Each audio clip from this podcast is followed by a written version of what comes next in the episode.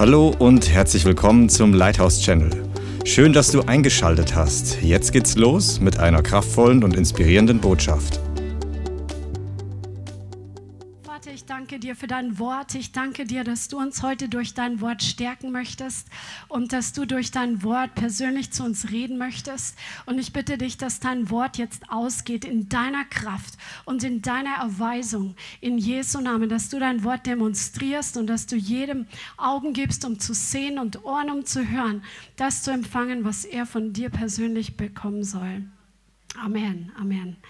Halleluja. Ich glaube wirklich, dass wir äh, aktuell durch so eine Zeit gehen, wie, wie so ein Shift in etwas Neues hinein. Es ist wie so ein Crossing Over. Dieses Wort ist mir gestern so ähm, gekommen. Das ist wie so die Zeit, äh, wo Jesus mit seinen Jüngern im Boot ans andere Ufer gefahren ist. Und dort gab es wieder neue Dinge zu erleben und wo der Herr sich mächtig erwiesen hat. Aber während dieser Zeit des Crossing Over ans andere Ufer zu fahren, gab gab es einfach Stürme und ähm, die Jünger, die hatten wirklich Angst, dass sie im Boot umkommen, weil das Wasser einfach das Boot angefangen hatte zu füllen. Aber Jesus war im Boot und wenn Jesus im Boot ist, geht kein Boot unter. Amen. Und wenn Jesus sagt, fahr ans andere an die andere Seite, fahr ans andere Ufer, dann wirst du dort auch ankommen. Aber manche Dinge werden sich vielleicht gerade shaky anfühlen und ungewohnt anfühlen, ähm, was einfach deine Umstände betrifft oder deine geistliche berufliche Situation betrifft. Aber der Herr will dich heute echt ermutigen und dir sagen, ich bin mit im Boot und ich bringe dich ans andere Ufer, denn dort gibt es neue Dinge mit mir zu erleben und ich werde mich mächtig verherrlichen, denn als er ans andere Ufer kam, das war der, ähm, der Ort, wo dieser besessene Gerasener war, und Jesus hat ihn wunderbar freigesetzt von Dämonen. Und dieser Typ, der ist dann herumgereist und hat in ganzen zehn Städtegebiet, also es war ein ganz riesiges Gebiet, ist er herumgereist und hat wirklich dann den Leuten gepredigt und erzählt, was der Herr für ihn getan hat. Er ist ein, so quasi fast wie ein Evangelist oder mit seinem Zeugnis da ähm, bekannt geworden und hat mächtig was freigesetzt in dem Gebiet. Amen. Und der Herr hat echt was vor. Er hat Freisetzung vor, er hat vor, dass Leute ähm, einfach Zeugnisse erleben mit dem Herrn und selber on, angezündet werden, on fire werden, um das Evangelium weiterzugeben. Aber es ist einfach in dieser Zeit, wo wir in diese neue Dimension hineingehen, ist ein Crossing over. Es ist stürmisch, es ist vielleicht manche Dinge ungewohnt, aber sei sicher, der Herr ist mit im Boot und halte dich im Glauben an ihm fest und hab keine Panik. Amen. Halleluja. Aber das ist nicht die Predigt, sondern die Predigt geht darum, wie du die Schätze deines persönlichen Gebetslebens entdeckst. Amen. Halleluja. Weil Jesus ist ähm, auf diese Welt gekommen, um deine und meine Beziehung zu ihm wieder zum Vater wiederherzustellen. Und durch diese neue Geburt sind wir Kinder Gottes geworden. Amen. Wir sind in eine lebendige Beziehung mit ihm hineingekommen. Und Jesus persönlich hat uns hier auf die dieser Erde vorgelebt, wie, was es heißt, in einer Beziehung mit dem Vater zu leben. Er kannte ja den Vater vom Himmel. Er kam auf die Erde und hat als Mensch hier auf dieser Erde gelebt und war online mit dem Vater im Himmel die ganze Zeit über. Und er hatte ein starkes Gebetsleben. Und aus seinem Gebetsleben können wir wirklich für unser persönliches Gebetsleben lernen.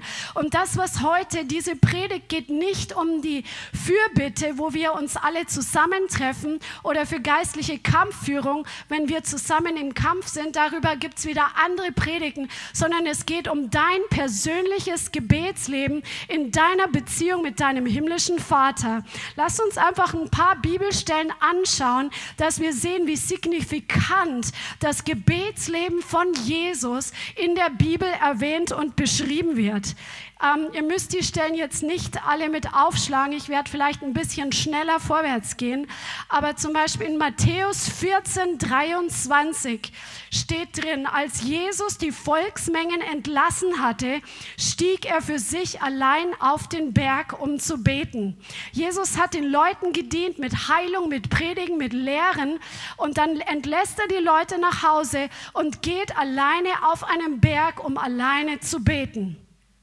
Eine andere Bibelstelle ist in Markus 1, Vers 35. Hier steht, und früh morgens, als es noch sehr dunkel war, sag mal sehr dunkel, stand er auf und ging hinaus und ging an einen einsamen Ort und betete dort. Also Jesus ist in der Früh früher aufgestanden als alle anderen, hat sich an einen einsamen Ort zurückgezogen, um dort zu beten. Also es war ihm sehr, sehr wichtig.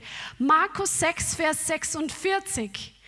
Und nachdem er sie verabschiedet hatte, also die Menschenmengen, ging er auf den Berg, um zu beten.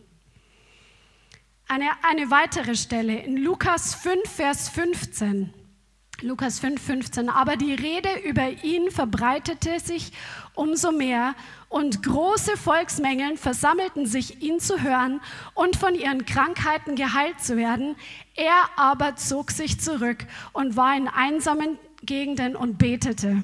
Also die Leute sind ihm ja nachgeströmt. Plötzlich ist dieser Arzt da, der alles heilen kann. Plötzlich ist dieser Prophet da, der so wundersame Dinge spricht. Plötzlich ist dieser faszinierende Mensch da und ähm, macht alle möglichen guten Werke und sie folgen ihm nach und Jesus zieht sich zurück und in einsame Gegenden und betete. Das heißt, Jesus war seine persönliche Gebetszeit sehr, sehr wichtig. Sogar an manchen Stellen so wichtig, dass er wirklich die Leute alleine gelassen hat, weil er wusste, wann was dran war. Das wusste er auch aus seinen Gebetszeiten, da kommen wir jetzt gleich dazu.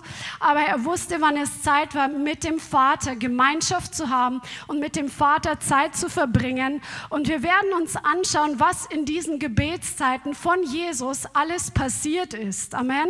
Weil daraus können wir für uns lernen. Das persönliche Gebet war für Jesus eine Kraftquelle. Amen.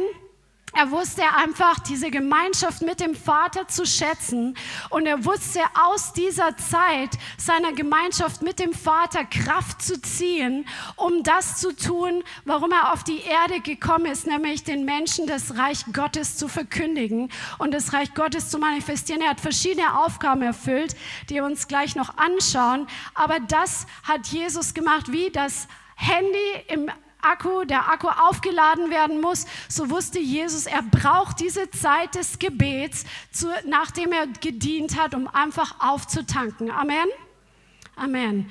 Halleluja. Und das ist auch für dich da, dass du wirklich lernst, in deinen Gebetszeiten Kraft zu ziehen vom Vater, dass du merkst, dass du jetzt gestärkt aus deiner Gebetszeit hervorkommst. Das ist ganz was anderes als religiöses Gebet, wo du denkst, du tust jetzt Gott vielleicht einen Gefallen oder sammelst ein paar Pluspunkte, indem du irgendwas betest.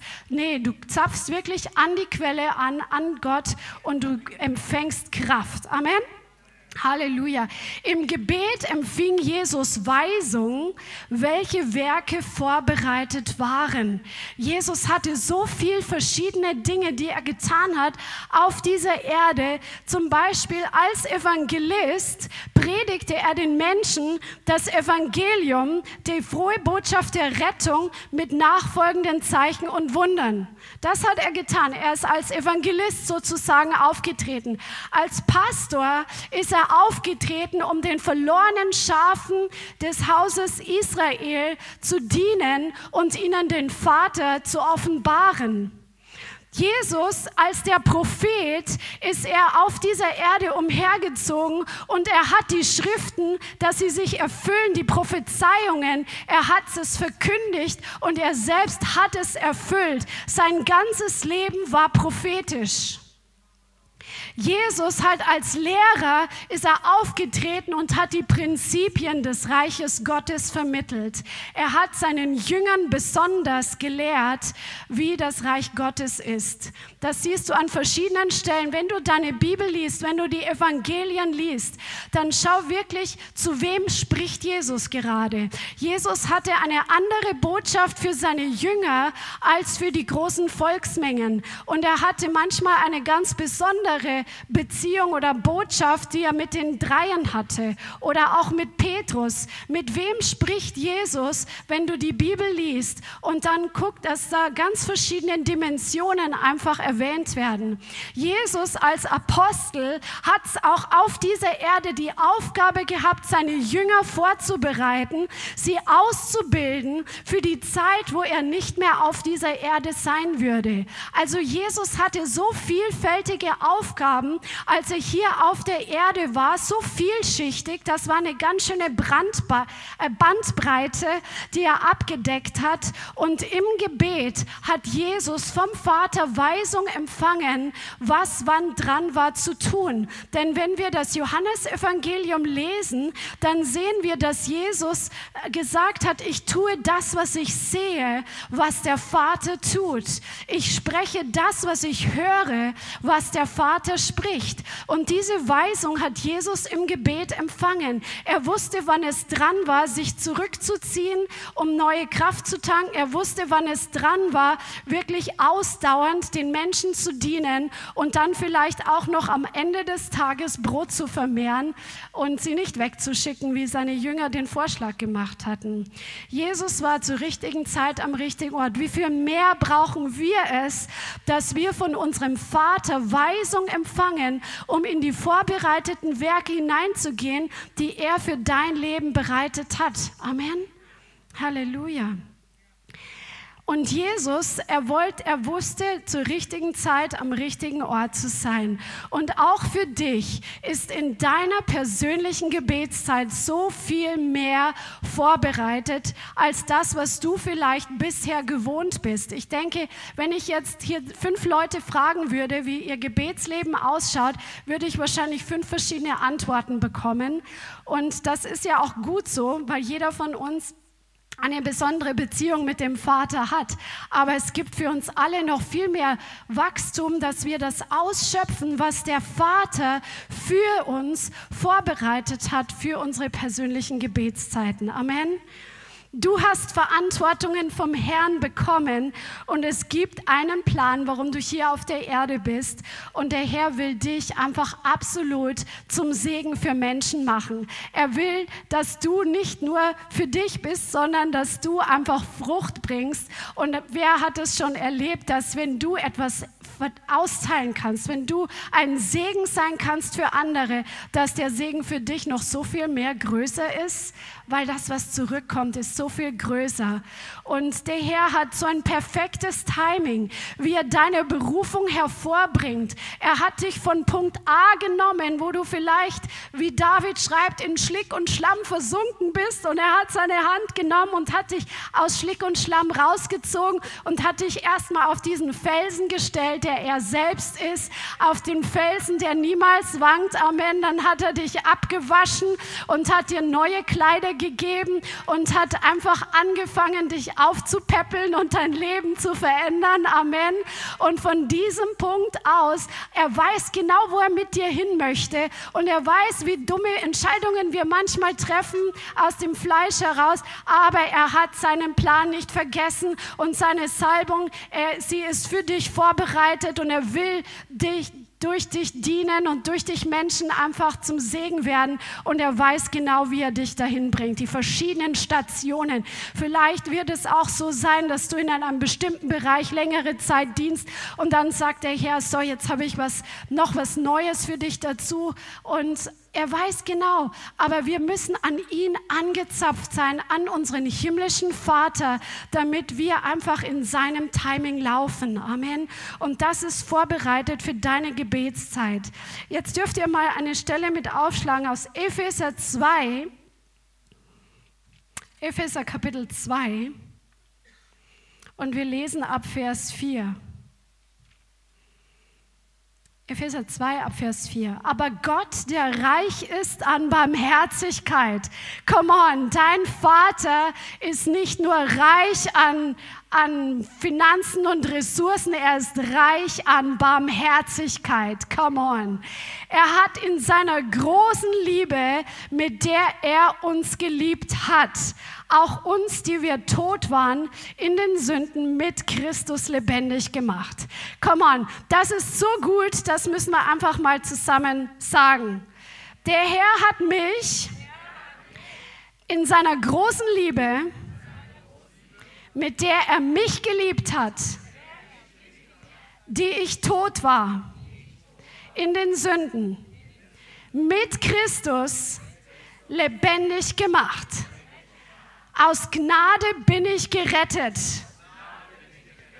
Er hat mich mit auferweckt und mitsitzen lassen in der Himmelswelt in Christus Jesus. Halleluja, Amen. Und dann steht drin, damit er in den kommenden Weltzeiten den überschwänglichen Reichtum seiner Gnade in Güte an uns erweise in Christus Jesus. Denn aus Gnade seid ihr gerettet durch Glauben und nicht aus euch. Gottes Geschenk ist es. Nicht aus Werken, damit niemand sich rühmt. Denn wir sind sein Meisterstück. Sag mal, ich bin sein Meisterstück.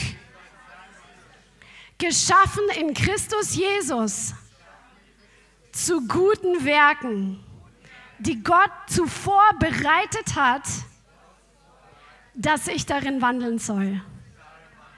Das ist gewaltig. Du bist Gottes Meisterstück. Sag mal zu deinem Nachbarn, du bist Gottes Meisterstück. Halleluja. Der Herr hat dich bereitet und er hat Werke für dich bereitet. Lauter Meisterstücke, genau. Der Herr hat Werke vorbereitet, in denen wir wandeln sollen. Das ist so gewaltig. Die Werke sind vorbereitet. Wir müssen nur aufpassen, dass wir darin gehen. Also, dass wir zur richtigen Zeit am richtigen Ort in diesen Werken gehen, die er vorbereitet hat. Und dann ist es auch nicht ein Krampf. Amen sondern du gehst da hinein. Manchmal kostet es etwas Mut, wenn du was Neues tust, was du nicht gemacht hast vorher. Und es kostet immer wieder Vertrauen und Überwindung.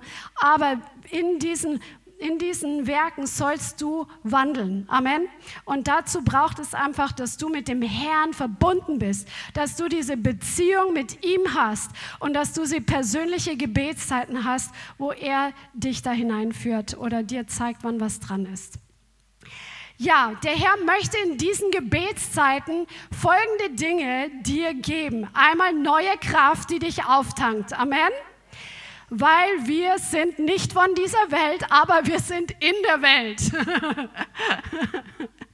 Und wir brauchen unbedingt diese Kraft vom Himmel. Amen. Also das, glaube ich, ähm, brauche ich keinem erzählen.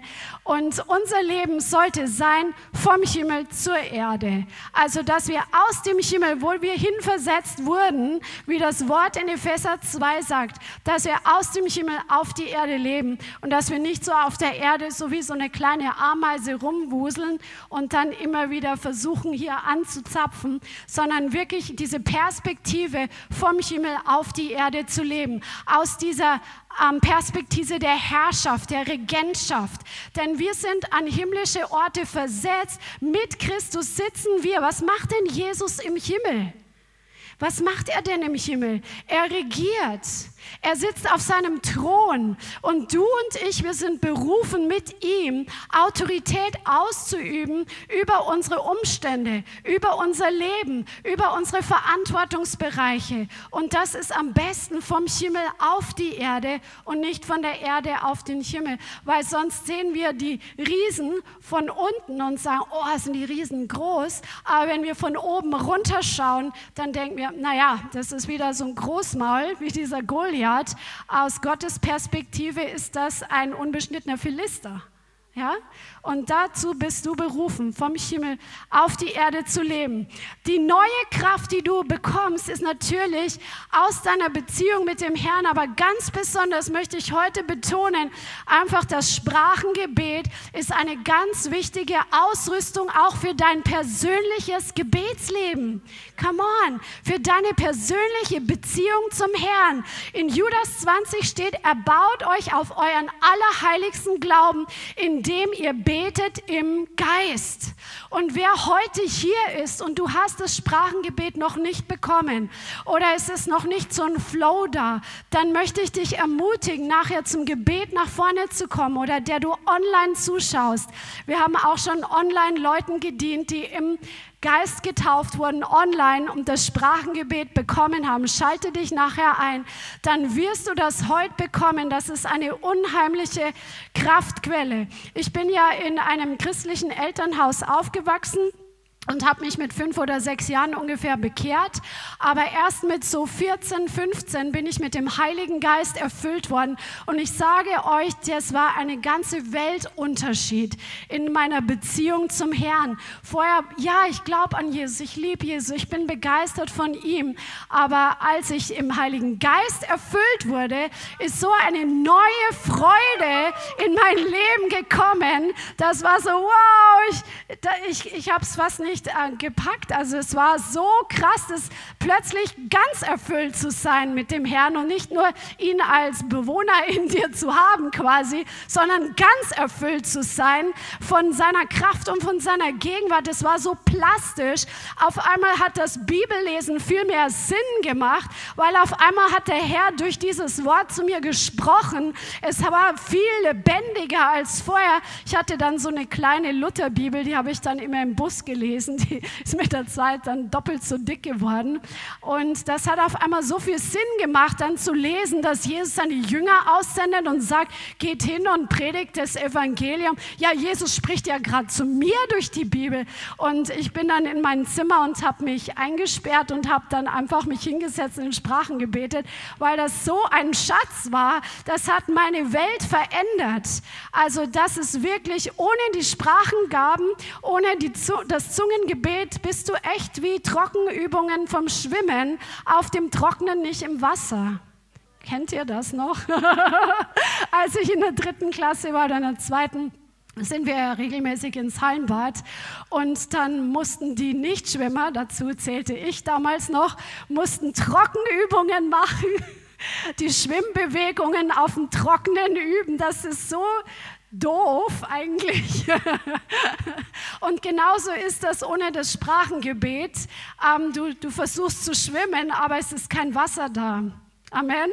Und deswegen Werbung, Veranstaltung für das Sprachengebet, wirklich. Er baut euch in euer allerheiligsten Glauben, indem ihr betet im Geist. Während wir in Sprachen beten, wird unser innerer Mensch aufgebaut. In 1. Korinther 14 sagt Paulus, ich danke Gott, ich rede mehr in Sprachen als ihr alle. Come on. Also das kann man nicht über oder unter ähm, überbetonen. Weil Paulus, der hat so viele Briefe im Neuen Testament geschrieben.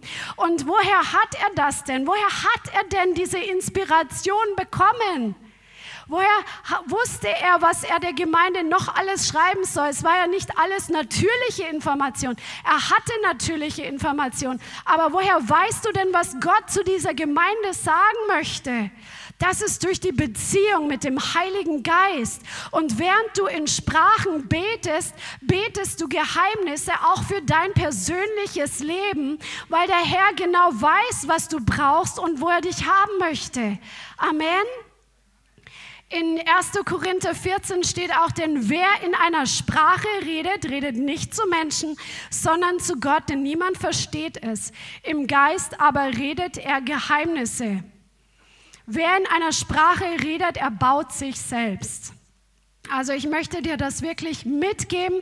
Jesus, der, ähm, also es steht jetzt nicht in der Bibel, dass er in Sprachen geredet hat, aber er war direkt mit dem Vater verbunden und er war an die Kraftquelle angezapft. Jesus hat ja gesagt, ich sende euch einen anderen Beistand, einen Allos Parakletos, einen anderen Beistand von gleicher Qualität, wie wenn Jesus selber da wäre. Das heißt, der Heilige Geist in dir, das ist die gleiche Qualität, wie wenn Jesus in Fleisch und Blut da wäre. Er wohnt in dir und wenn du ihn erlaubst, durch dich in Sprachen zu beten, dann betet eigentlich der Heilige Geist durch dich und du wirst einfach aufgetankt und aufgeladen und aufgefüllt.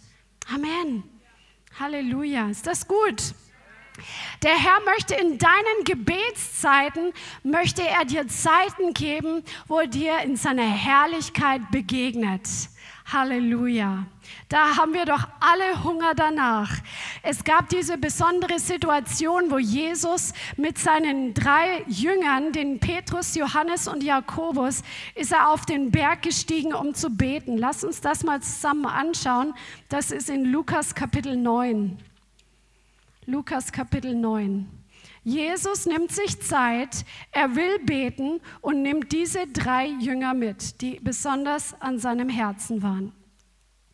Lukas Kapitel 9 und wir lesen ab Vers 28.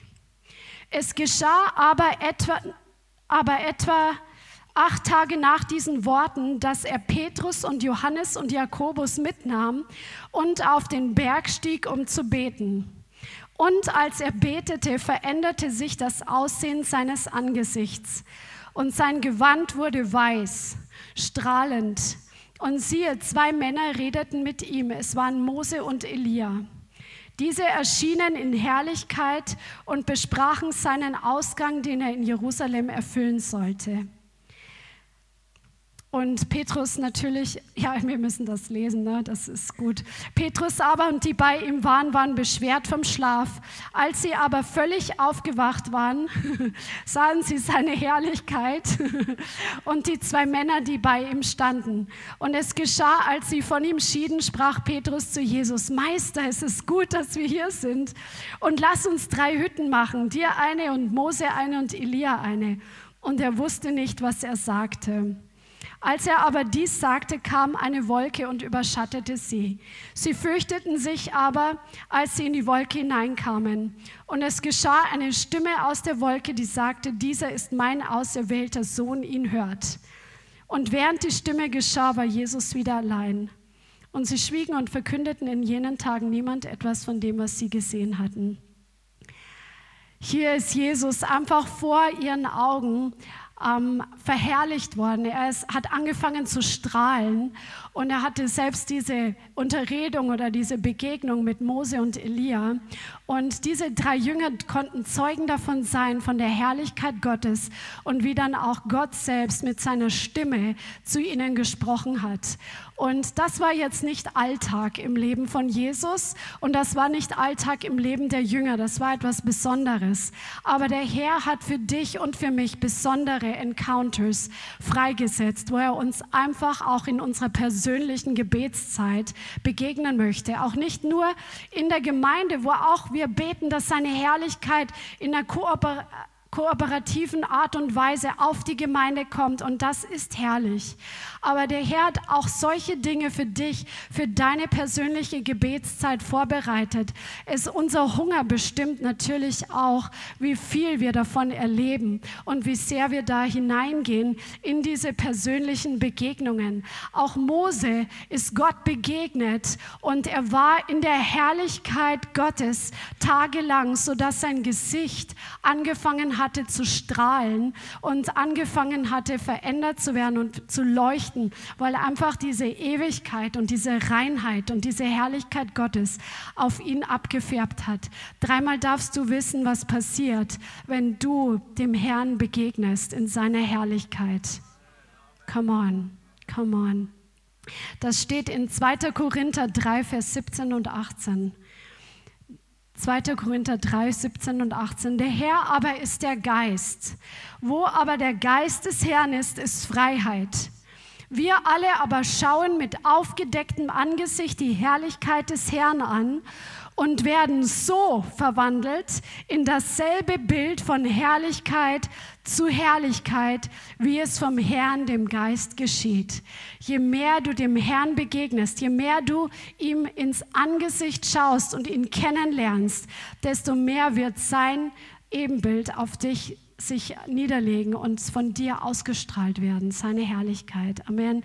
Wer hungert nach diesen Begegnungen? Amen, Amen. Halleluja. Der Herr möchte in deinen Gebetszeiten, möchte er dir Führung und Weisung geben für deine Verantwortungsbereiche. Und oftmals manifestiert sich diese Weisung auch in göttlicher Kreativität. Und du müsst dir das auch nicht unbedingt nur so vorstellen, dass du dich nur hinsetzt und den Herrn um Weisung bittest, sondern während du mit Gott Gemeinschaft hast, während du in Sprachen betest, während du einfach mit ihm deine Zeit verbringst oder ins Gebet gehst, auch vielleicht für andere Dinge. Der Herr weiß ja, was in deinem Leben dran ist. Und er gibt dir manchmal einfach dann Downloads vom Himmel. Manchmal sind es einfach Ideen, die er in dein Herz hineinfallen lässt. In, Im Griechischen gibt es zwei Worte, die unseren Verstand ähm, aufteilen. Und das ist sehr interessant. Das eine Wort ist das Wort Dialogismus.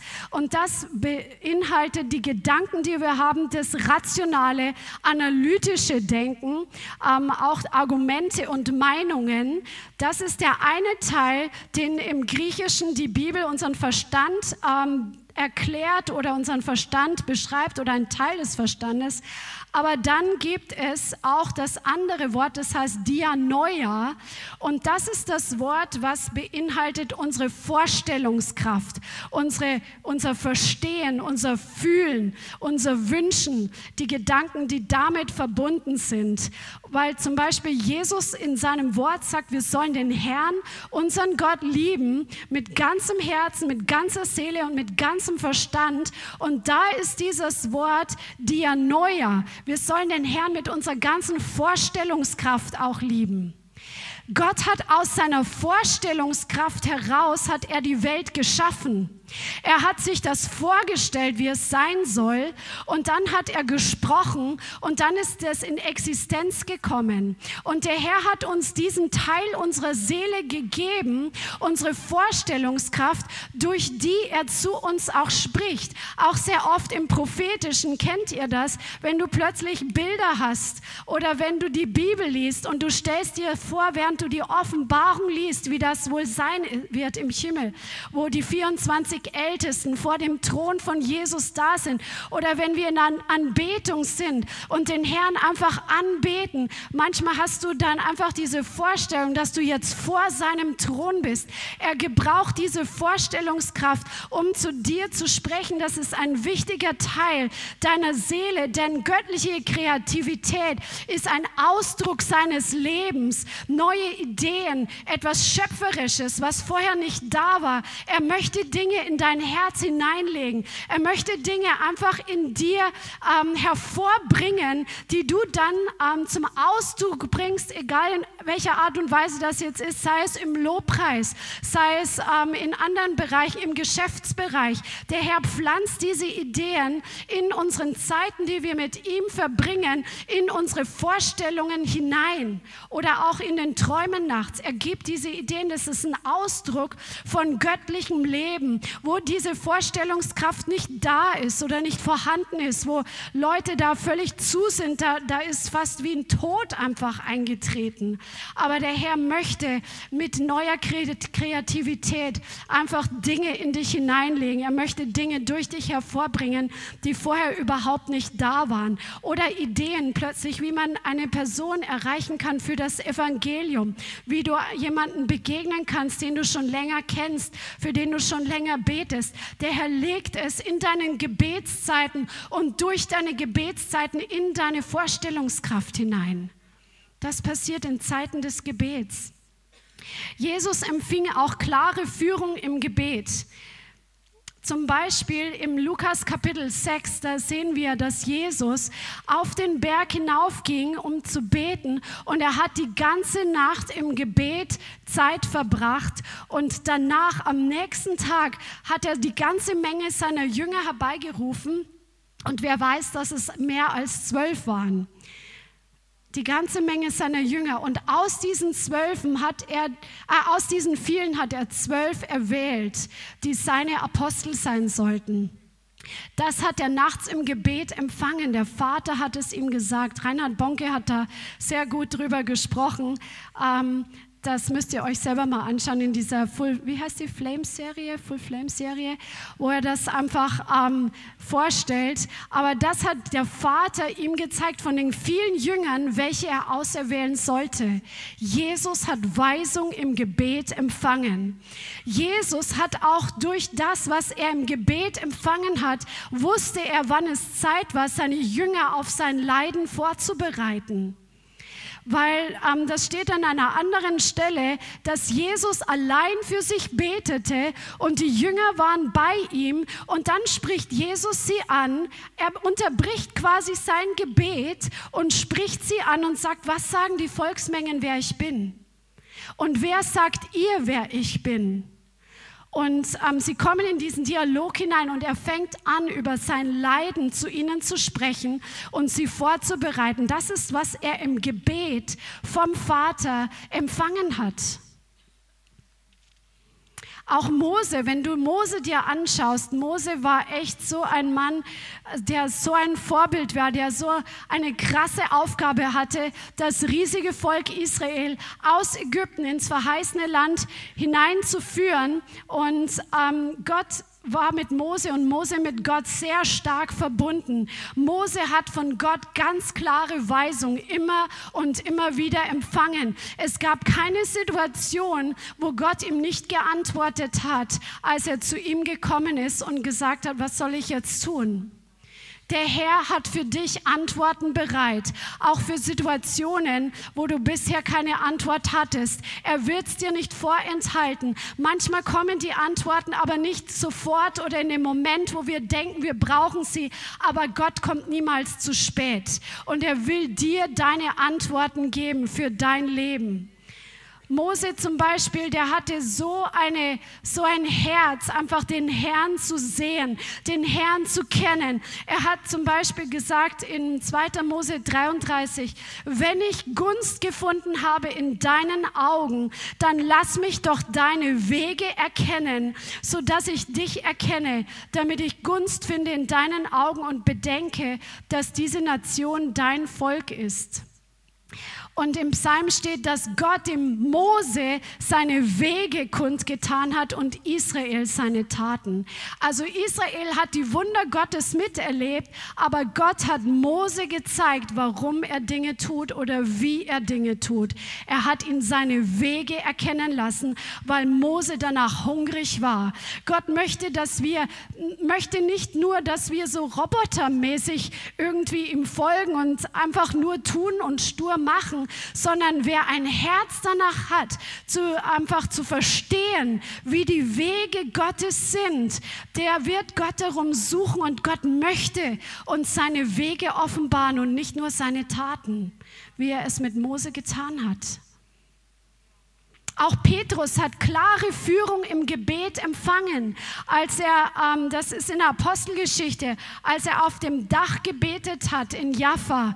Und ähm, er hatte eigentlich gerade Hunger und hat sich was zu essen vorbereiten lassen. Und plötzlich spricht Gott durch diese klare Vision mit den unreinen Tieren zu ihm und bereitet ihn vor auf die Begegnung mit Cornelius, zu dem ein Engel gekommen war und der gesagt hatte, lass hinsenden und lass diesen Petrus holen. Und Petrus wurde von Gott in seiner persönlichen Gebetszeit darauf vorbereitet, wie er mit den Heiden umgehen soll, denn auch sie sollten dem Volk Gottes hinzugefügt werden, dem Wiedergeborenen. Amen.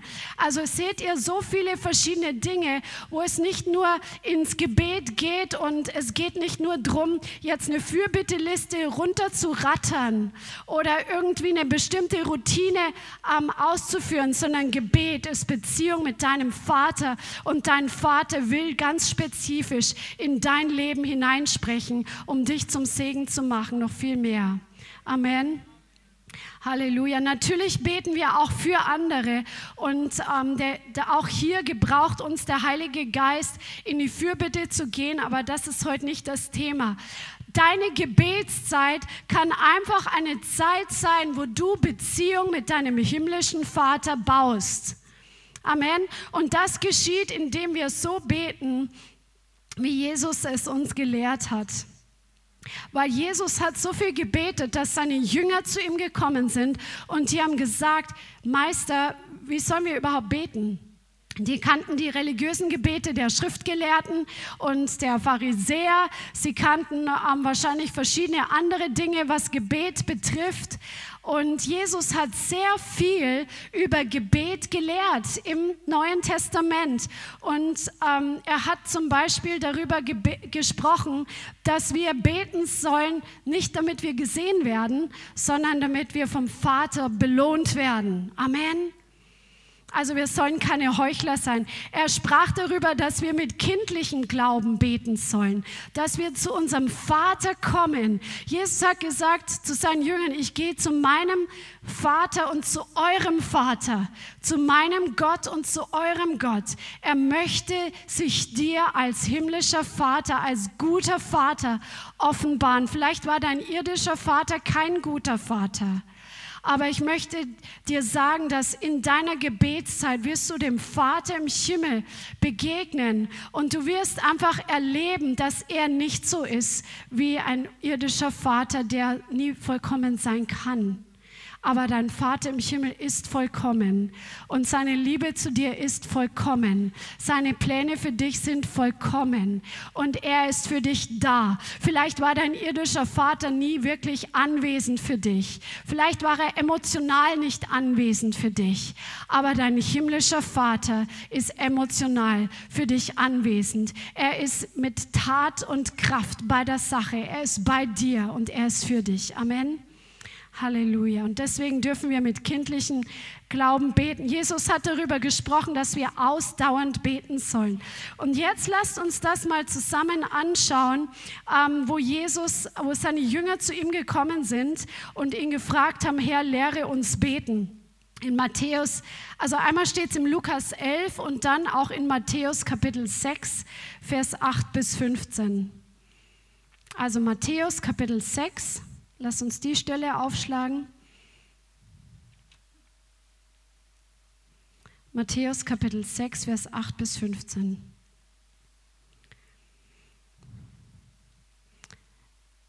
Jesus sagt, seid nun ihnen nicht gleich, also den Pharisäern, den Heuchlern, denn euer Vater weiß, was ihr benötigt, ehe ihr ihn bittet. Come on. Sag mal, mein Vater weiß, was ich benötige, ehe ich ihn bitte. Das ist doch genial. Betet ihr nun so, unser Vater, der du bist in den Himmeln, geheiligt werde dein Name, dein Reich komme, dein Wille geschehe wie im Himmel, so auch auf Erden. Unser tägliches Brot gib uns heute und vergib uns unsere Schulden, wie auch wir unseren Schuldern vergeben haben. Und führe uns nicht in Versuchung, sondern rette uns von dem Bösen. Denn wenn ihr den Menschen ihre Vergehungen vergebt, so wird euer himmlischer Vater auch euch vergeben. Wenn ihr aber den Menschen nicht vergebt, so wird euer Vater eure Vergehungen nicht vergeben. Also Jesus spricht hier, er sagt den Jüngern, wie sie beten sollen, weil sie wissen wollen, wie betest du denn? Wie sprichst du denn? Du kennst doch den Vater im Himmel, du weißt doch, was ihm wichtig ist, du weißt doch, wie man mit ihm connectet. Und er gibt ihnen das Gebet, ähm, was wir sozusagen das Vater unser nennen. Und er hat es uns nicht gegeben, damit wir es runterrattern müssen. Ich glaube, das hat hier jeder schon verstanden. Amen. Aber Jesus hat hier Prinzipien einfach klar gemacht, die wir brauchen, wenn wir mit dem Vater in einer Beziehung sein wollen und einfach in seinem Willen ins Gebet gehen. Und zwar verschiedene Elemente, nämlich dass wir Vater, der du bist in den Himmel, geheiligt werde dein Name, dass wir ihn einfach seinen Namen heiligen. Das heißt, sein Name ist abgesondert, sein Name ist besonders, sein Name ist einfach was ganz, ganz Einzigartiges. Und wir sollen uns einfach auch diese Zeit nehmen, seinen Namen zu groß zu machen, seinen Namen zu verherrlichen, seinen Namen einfach zu preisen und ihm die Ehre zu geben. Amen. Das hat Jesus auch getan, weil sonst hätte er es zu seinen Jüngern nicht gesagt. Er hat seinen Vater verherrlicht, er hat ihn groß gemacht. Amen dann sagt er, dass sie beten sollen, dein Reich komme. Das, das bedeutet, dass die Herrschaft Gottes sichtbar werden soll. Dass, die, ähm, dass das, was der Vater im Himmel hat, nämlich die vollkommene Herrschaft, dass es sich hier auf der Erde manifestieren soll. Dass es öffentlich werden soll, dass es sich zeigen soll, dass es etabliert werden soll, dass sein Reich an Einfluss gewinnen soll. Come on, dass sein Reich er, sich erheben soll, dass es hervorkommen soll, dass sein Reich einfach sichtbar wird und sich manifestiert. Das ist der Wille von Jesus, wenn wir beten, dass wir dafür beten, dass sein Reich offenbar wird dass seine Friede offenbar wird, dass seine Gerechtigkeit offenbar wird, dass seine Heilungskraft offenbar wird. Come on, dass seine Freude offenbar wird. Amen, Halleluja, dass seine Barmherzigkeit offenbar wird, dass seine Macht über Dämonen, dass sie offenbar wird. Das ist, was der Vater möchte. Und wir sollen beten, dass es passiert. Dann betest du immer im Willen Gottes. Halleluja. Wir sollen beten, dass sein Wille geschieht. Nicht mein Wille geschehe, sondern dein Wille. Das, was dir gefällt, Vater, das soll in Existenz kommen. Nicht, was ich will in dieser Entscheidung und in dieser Sache, sondern Vater, dein Wille ist der beste. Ich vertraue dir. Du bist mein himmlischer Papa. Du hast nur gute Pläne. Deine Wege sind vollkommen. Und wenn ich bete, dass dein Wille geschieht, dann ist es das Beste, auch wenn ich es nicht sofort verstehen kann, auch wenn ich selber es anders machen würde, dein Wille geschehe. Amen. Halleluja. Und dann sollen wir ihn einfach bitten, was wir brauchen. Jesus sagt, bittet, dass wir unser tägliches Brot bekommen. Und dazu, da meint er nicht nur das natürliche Brot, auch das geistliche Brot, dass wir die natürlichen Bedürfnisse gestillt bekommen. Ist es nicht gut, dass der Vater nicht nur sagt, ich will, dass mein Reich mächtig hier auf die Erde kommt, sondern du bist sein geliebtes Kind. Du kannst zu ihm kommen und du kannst ihn bitten, was du brauchst und er wird es dir geben. Halleluja. Er will, dass du versorgt bist.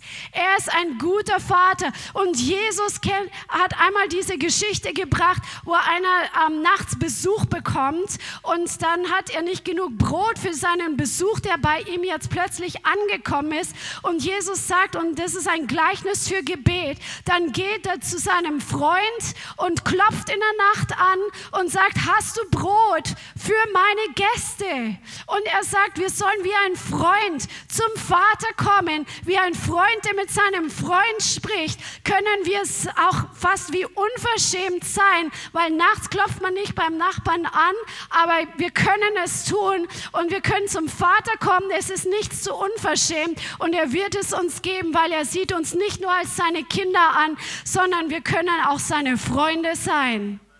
Das ist, wie Jesus den Vater vorstellt, wenn es um Gebet geht, dass wir zu einem Freund voller Vertrauen kommen können und dass es nichts gibt, wofür man sich schämen muss. Halleluja. Halleluja. Er vergleicht uns mit einer Witwe, die hartnäckig um ihr Recht zum Richter geht, wenn du Ungerechtigkeit erlebst, dann darfst du im Gebet zu deinem Vater kommen, der auch der Richter der Lebenden und der Toten ist, der der Gerechte ist, der absolut keine Ungerechtigkeit kennt. Und du kannst um dein Recht pochen, um dein Recht einstehen. Beim Vater, hartnäckig wie eine Witwe, die dem ungerechten Richter auf die Nerven gegangen ist kannst du für dein Recht einstehen. Das sagt Jesus von Gebet. Halleluja. Und dann sagt er auch, dass wir beten sollen, dass wir nicht in Versuchung geführt werden. Dass wir wirklich, dass der Herr uns vor Prüfungen bewahrt, dass er uns von dem Bösen befreit, dass wir wirklich von Gefahren befreit werden, dass wir von, ich habe das Wort nachgeschaut, das heißt von Schmerzen bewahrt werden, von Ärger befreit werden, von der Arbeit bedrängt und belästigt zu sein, kann darunter auch fallen. Das steht tatsächlich von einer Auslegung dieses griechischen Wortes des Bösen. Also wir sollen dafür beten, dass wir davor bewahrt werden, vor diesen Dingen, vor Mühsal, vor bösartigen Dingen. Das ist das griechische Wort Poneros. Dafür sollen wir beten, dass der Herr uns bewahrt und dass er uns vor Prüfungen bewahrt. Und natürlich ist es so wichtig, das wollen wir nicht vergessen, sondern wir sollen Buße tun. Wir brauchen unsere Vergebung von unserem Gott, dass wenn wir gesündigt haben, dass wir wirklich zu ihm gehen, dass wir sagen, Herr, ich brauche deine Vergebung. Wasch mich rein mit dem Blut von Jesus. Und im gleichen Zug sagt Jesus, ist es so wichtig, dass wir unseren Schuldern auch genau so vergeben und dass wir nicht bitter sind gegen andere und an Unvergebenheit festhalten. Das das ist ein anderes Thema für sich, aber das ist so wichtig. So kann unser Gebetsleben ausschauen und so viele verschiedene Facetten. Und der Herr wird dich in deinem Gebetsleben manchmal in Zeiten führen, wo es mehr Fürbitte ist oder wo es mehr einfach dieses in Sprachen hineinzudrängen, um Antworten zu bekommen. Es wird verschiedene Phasen in deinem Leben geben. Und das ist das Schöne, weil der Herr ist Geist und der Herr ist eine Person. Und das ist der Unterschied zwischen Religion. Religion betet jeden Tag dasselbe Zeug runter und hat das Gefühl, ja, vielleicht geht es bis zur Decke, vielleicht geht es auch ein bisschen weiter, aber dein Gebetsleben ist was Lebendiges und dein Vater antwortet darauf und er führt dich durch den Heiligen Geist in die verschiedenen Dinge hinein, wo du Gott näher kommst durch dein persönliches Gebetsleben. Amen. Und was kostet es? Es kostet einfach, dass wir uns diese Zeit nehmen. Naht euch Gott und er naht sich zu euch. Das steht im Jakobus 4, Vers 8. Gott wartet eigentlich drauf, dass du kommst. Er wartet mit offenen Armen jeden Tag auf dich. Und es bedeutet einfach, hast du Hunger, ihm zu begegnen? Möchtest du einfach diese Zeit investieren im Gebet? Möchtest du ihn kennenlernen? Er sehnt sich meistens mehr nach uns als wir nach ihm. Und es bedeutet vielleicht auch, dass man sich eine positive Gewohnheit macht. Also natürlich sollen wir nicht stupide ähm, star an starren Formen festhalten, aber es ist nützlich. Jesus hatte auch positive Gewohnheiten, zum Beispiel am Sabbat in die Synagoge zu gehen. Es ist eine gute Gewohnheit, am Sonntag ins Leithaus zu kommen, wenn es deine Gemeinde ist. Amen. Und der Herr möchte, dass wir uns positive Gewohnheiten zulegen, wo wir uns aber kein kein Gesetz auferlegen, dass wenn wir es mal nicht erfüllen können, dass wir dann unter Verdammnis kommen, weil das ist nicht der Herr, das ist keine Beziehung. Amen aber du solltest eine Gewohnheit haben, so wie Jesus einfach sich angewöhnt hat, die Zeit mit dem Vater zu verbringen. Und das bedeutet, dass du aus dieser Beziehung zum Herrn einfach hineinwächst in eine tiefere Abhängigkeit von ihm, weil du einfach weißt, ich brauche dich. Ich kann ohne dich kein normales Leben leben. Ich brauche dich, Jesus. Ich bin so abhängig von dir. Und ich sage euch, je mehr du von ihm abhängig bist, desto schöner ist die Beziehung zu ihm. Wenn man noch so aus dem Fleisch heraus so seine eigenen Wege geht, das ist so eine Gewohnheit, die man von früher mitbringt, seine eigenen Entscheidungen zu treffen. Aber je mehr du den Herrn kennenlernst und ihm diese Entscheidungen hinlegst und einfach sagst, ich will das mit dir machen und nicht für dich machen, dann wird diese Abhängigkeit tiefer und diese Beziehung wird tiefer und tiefer zum Herrn. Eine wunderbare Stelle ist 2. Mose 33, wo steht, Mose nahm das Zelt 2. Mose 33, 7. Und er schlug es außerhalb des Lagers auf, fern vom Lager für sich und nannte es Zelt der Begegnung. Und es geschah, jeder, der den Herrn suchte, ging zum Zelt der Begegnung außerhalb des Lagers hinaus. Also er hat dieses Zelt der Begegnung aufgestellt und jeder, der Gott begegnen wollte, der musste das Lager verlassen. Er musste die Gemeinschaft mit den anderen Leuten hinter sich lassen, die Geschäftigkeit des Tages hinter sich lassen und sich aufmachen zu diesem Zelt der Begegnung, um Gott dort zu begegnen. Und das ist im bildlichen Übertragen dafür, dass es manchmal einfach kostet, dass wir uns aus der Gemeinschaft, manchmal ja, es ist cool, Gemeinschaft zu haben und es hat alles seine Wichtigkeit. Wir brauchen uns auch gegenseitig. Aber dann ist es wichtig, dass wir uns absondern und dass wir diese Zeit nehmen, um mit dem Herrn Gemeinschaft zu haben und ihm zu begegnen. Oder auch Johannes, der sagt, ich war an dem Tag des Herrn im Geist und ich hörte hinter mir eine laute Stimme wie von einer Posaune. Er war im Geist. Wir können den Herrn nicht im Fleisch begegnen. Wir müssen im Geist ihm begegnen, weil der Herr ist Geist und er begegnet uns im Geist. Das heißt, wir müssen das Fleisch hinter uns lassen, die eigenen Sorgen erstmal ablegen, die eigenen Gedanken, alles, was einen so im Kopf beschäftigt, dass wir das hinter uns lassen, dass wir ihm im Geist begegnen können. Denn der Herr wird von Geist zu Geist zu uns sprechen. Amen. Halleluja. Und der Herr redete mit Mose von Angesicht zu Angesicht, wie ein Mann mit seinem Freund redet. Dann kehrte er Mose ins Lager zurück. Sein Diener Josua aber, der Sohn des Nun, ein junger Mann, wich nicht aus dem Inneren des Zeltes. Mose, der hat mit Gott gesprochen wie mit einem Freund. Und es gibt zwei Menschen in der Bibel, die als Freunde Gottes bezeichnet werden. Einmal Abraham und einmal Mose. Und diese Freundschaft, eine Freundschaft kommt nicht von heute auf morgen zustande. Du triffst nicht jemand heute, findest die Person ganz cool und sagst, wir sind jetzt beste Freunde. Also das ist nicht normal, ja sondern eine Freundschaft hat was mit Vertrauen zu tun. Eine Freundschaft hat was mit Transparenz zu tun. Eine Freundschaft hat was mit einem innigen Kontakt zu tun und eine Freundschaft, sie wächst. Und auch du und ich, wir können Freunde von Gott sein und werden, wenn wir diese Gemeinschaft mit ihm wirklich wertschätzen, wenn wir einfach ihn suchen um seiner selbst willen auch und wenn wir ähm, wenn du dir mal Abraham anschaust, was hat ihn so ausgezeichnet, dass er ein Freund Gottes genannt wurde? Er hat Gott bis zum letzten vertraut. Er, hat, er war bereit, für Gott alles hinzugeben. Er wird an drei Stellen in der Bibel oder vier sogar, wird er Freund Gottes genannt. Das ist krass. Das schreibt, das sehe ich von keinem anderen in der Bibel, dass er Freund Gottes genannt wird. Und daher möchte, dass wir seine Freunde sind. Und Jesus sagte zu seinen Jüngern, dass wir Freunde sind, wenn wir tun, was er uns gebietet. Aber das hat er zu seinen Jüngern nicht am ersten Tag gesagt, als er sie am Ufer von Geneza, vom See Genezareth getroffen hat, sondern er hat es nach einer Zeit zu ihnen gesagt, nachdem sich diese Beziehung entwickelt hat. Und der Herr möchte, dass wir seine Freunde sind und wir können es sein, wenn wir es auch haben wollen.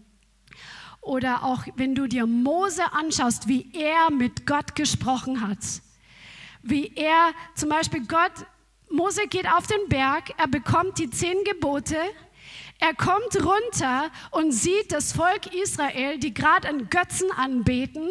Und Gott ähm, warnt ihn schon und bereitet ihn darauf vor. Und Gott sagt, ich will am liebsten das ganze Volk vernichten. Und Mose geht in die Fürbitte für das Volk Gottes und spricht eigentlich in Gottes Interesse zu Gott. Er sagt, hey, aber was sagen dann die anderen? Die sagen ja, was Gott hat es nicht fertig gebracht, sein Volk jetzt da ins verheißene Land zu führen und so weiter. Und wie Mose mit Gott gesprochen hat, so, so ehrlich und so ähm, einfach in Gottes Interesse, so von Herz zu Herz. Ich glaube, dass wir da alle noch so viel mehr haben können in unserer Beziehung zum Herrn, dass wir einfach mit dem Herrn noch so viel mehr diese, in diese ehrliche Kommunikation hineinkommen. Amen. So dass wir auch in die Fürbitte gehen, so wie Abraham auch für Sodom und Gomorra in die Fürbitte gegangen ist, wo er gesagt, Herr, wenn es nur zehn Gerechte gibt, mit ihm wirklich so ein Handel eigentlich begonnen hat. Gott ist Gott ist da nicht sauer, er kann damit umgehen, ja, sondern er sucht sogar Leute, die für sein Herzensanliegen, dass Menschen gerettet werden, in den Riss treten. Er sucht Vertraute, denen er sich anvertrauen kann. Halleluja. Und das beginnt alles mit dem Gebetsleben. Und ähm, ich möchte einfach zum Abschluss noch diese eine Stelle für euch vorlesen. Ich weiß, viele sind müde vom Einsatz von gestern aber einfach für dich als Anreiz. In Johannes 15 beschreibt Jesus, wie wir seine Freunde sein können. Johannes 15, Vers 13. Größere Liebe hat niemand als die, dass er sein Leben hingibt für seine Freunde. Jesus hat es zuerst gemacht. Er hat sein Leben für uns hingegeben. Er hat uns schon die Freundschaft sozusagen angeboten. Er hat sie schon kundgemacht, indem er sein Leben für uns hingegeben hat. Ihr seid meine Freunde, wenn ihr tut, was ich euch gebiete. Ich nenne euch nicht mehr Sklaven, denn der Sklave weiß nicht, was sein Herr tut. Euch aber habe ich Freunde genannt, weil ich alles, was ich von meinem Vater gehört, euch kundgetan habe. Jesus, der hat echt dieses Vertrauen in seine Jünger investiert und er investiert auch sein Vertrauen in dich. Er hat bereits alles hingegeben und er, er bietet uns die Freundschaft an und er sagt, dass er uns sogar sein Herz mitteilen möchte. Er will nicht, dass wir irgendwelche Sklaven sind, die nur den nächsten Auftrag empfangen und dann, ei, ei, Sir, Bam Bam. Und das, aber er gibt uns Einblick in sein Herz. Und da möchte ich euch alle heute einfach dieses, das mitgeben, dass ihr euch danach ausstreckt und einfach diesen Hunger entwickelt, einfach diese Herzensbeziehung zum Herrn zu entwickeln, aus der eine tiefe Freundschaft entsteht, dass der Herr dich auch Freund nennt und dass du einfach auch verstehst, warum der Herr Dinge tut, dass du seine Wege verstehst und nicht nur seine Taten kennst. Halleluja. Amen. Vielen Dank fürs Zuhören. Wir hoffen, die Botschaft hat dich inspiriert und weitergebracht. Diese und noch mehr Botschaften findest du auch als Livestream auf unserem YouTube-Channel, zusammen mit Live-Worship und vielen bewegenden Zeugnissen. Wir würden uns freuen, wenn du auch mal in unserem Gottesdienst vorbeischaust. Alle Infos dazu findest du auf unserer Webseite, auf Facebook oder Instagram. Links dazu findest du in der Beschreibung. Schreib uns gerne dein Zeugnis oder dein Gebetsanliegen unter info at lighthouse.center. Tschüss und bis zum nächsten Mal.